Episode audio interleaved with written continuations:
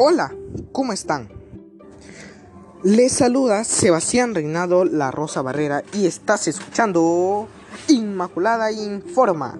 En esta ocasión trataremos acerca de la contaminación del aire. Conocerás la definición, cómo afecta a nuestra salud, las causas y cómo podemos disminuirlo. Debemos entender como contaminación del aire a las partículas sólidas y gases en el aire o también las emisiones de sustancias tóxicas suspendidas alrededor de la atmósfera. Lamentablemente, esto afecta a nuestra salud. La exposición de altos niveles de contaminación del aire puede causar el aumento de infecciones respiratorias, enfermedades cardíacas, derrames cerebrales, y cáncer de pulmón, las cuales afectan en mayor proporción a la población vulnerable, que son los niños, adultos mayores y mujeres. Asimismo, entre las causas que ocasiona esta situación se encuentran la contaminación del aire en el hogar, se asocia al uso de combustibles y prácticas de cocina ineficientes. 2. Industrias. La producción de energía es la fuente principal, la quema de carbón, por parte de centrales eléctricas o aquellas plantas basadas en diésel. Número 3. El transporte. Así es como lo oye, queridos oyentes. Cerca de 25% de emisiones de CO2, que son el dióxido de carbono, provienen de vehículos alrededor del mundo. Número 4. La agricultura. Produce el 24% de todos los gases de efecto invernadero. La quema de residuos agrícolas y por otro lado el metano y amoníaco que genera la ganadería. Ante todo ello debemos saber de manera urgente cómo poder contrarrestar o disminuir esta situación.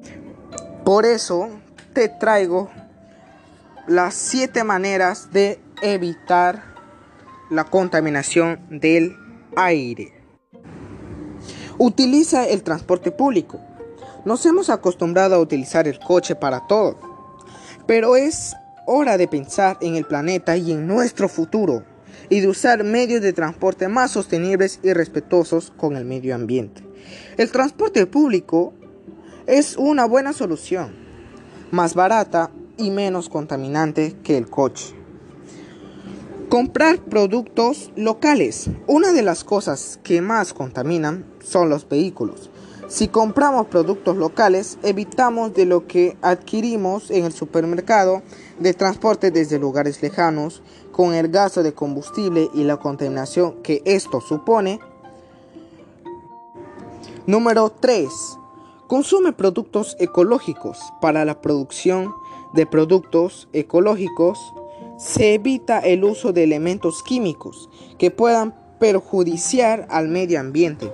No solo los puedes encontrar en alimentos, también en limpieza, moda o cosmética. Número 4. Recicla.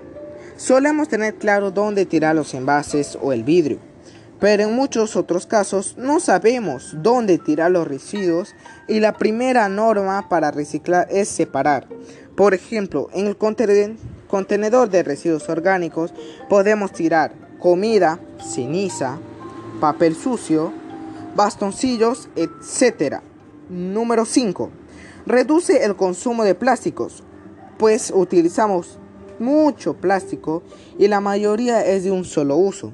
Se estima que el tiempo de uso de una bolsa de es de 10 minutos y tarda unos 400 años en degradarse. 400 años en degradarse. Así es como me oyen, estimados oyentes. Y como consecuencia de lo anterior, es fundamental evitar el consumo de plástico y para lograrlo puedes hacer varias cosas. Utiliza bolsas reciclables cuando vayas a comprar. Evitar los productos envasados en plásticos y apuesta por aquellos que están envasados en papel, cartón o vidrio. Compra productos a granel o como legumbres, frutos secos, jabones, etc. Número 6. Disminuye el uso del agua y de la energía eléctrica. El agua es un recurso que se puede agotar, por lo que es fundamental cuidar su uso. Eso lo podemos lograr como pequeños gestos como cerrar el grifo cuando te laves los dientes, ducharte en lugares en lugar de bañarte, reciclar el agua.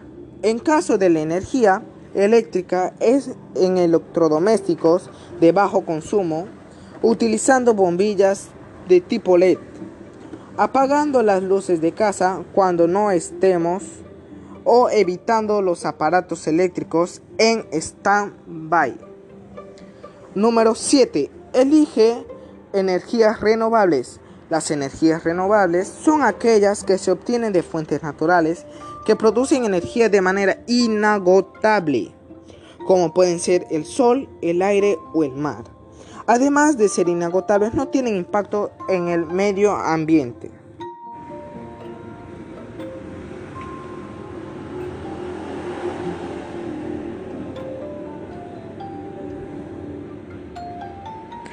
En definitiva, se trata de concienciarnos sobre la importancia de cuidar nuestro entorno y de enseñar a los más pequeños de la casa para que también lo hagan de forma que vivamos en entornos más seguros y libres de contaminación.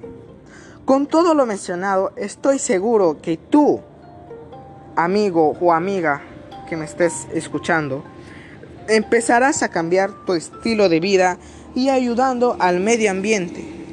Finalmente, te invito a compartir esta valiosa información por redes sociales con tus amigos o familiares. Gracias por permitirme llegar a ti y nos encontramos la otra semana que viene. Y también quiero mandarles saludos un tercer domingo de junio a todos los papitos del mundo que están celebrando su día. Feliz Día del Padre. Espero que la pasen bonito con sus familias y no, y no olviden que la contaminación desaparecerá cuando utilicemos recursos renovables. Dios te bendiga.